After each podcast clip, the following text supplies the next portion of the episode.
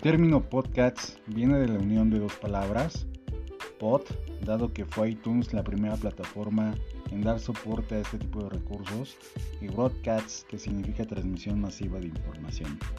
El podcast es un archivo de audio que se publica en la red a modo de emisión radiofónica. Se puede guardar en diferentes formatos de audio y este facilita la descarga en cualquier dispositivo o plataforma, lo que va a generar o facilitar el aprendizaje en ambientes virtuales.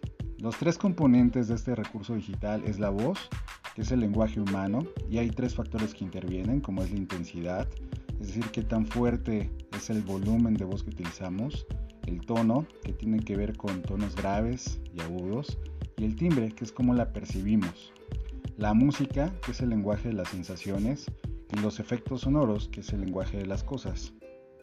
En los ambientes virtuales, el podcast facilita el aprendizaje ya que los estudiantes estimulan la imaginación, además permite romper la barrera de lo virtual, es decir, le damos humanidad al docente y esto genera una mayor empatía.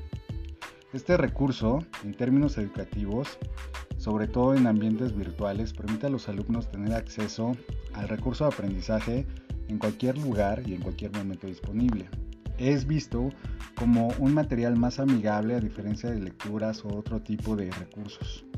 Para el docente implica un proceso de producción rápido, ya que se puede realizar con herramientas simples como un celular o una aplicación. El podcast genera por sí mismo una forma de entretenimiento, es visto como un audiolibro. Este material puede abordar diversas temáticas y puede ser secuenciado o puede ser único, dependiendo de la profundidad del tema. Puede añadirse etiquetas y palabras clave que van a generar mayor expectativa en quien está en contacto con este material. ¿Cómo lo hacemos? El podcast tiene un proceso que seguir. Uno de estos es planificar, es decir, cuál es el objetivo de realizar este tipo de recurso, elegir el tema, depurar el contenido, ver cuál es eh, la suficiente información para que se entienda. Después de eso elaborar un guion y este proceso puede fijar pausas cuando estamos hablando, la música que va a intervenir para generar estos elementos intencionales de ambientación, reforzamiento de sonidos o dramatismo.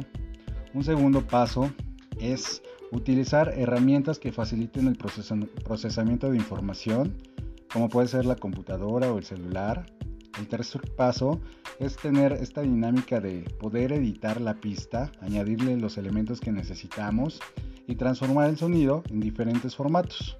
Una vez realizado esto, puedes publicar hacia tus alumnos en las diversas plataformas este material.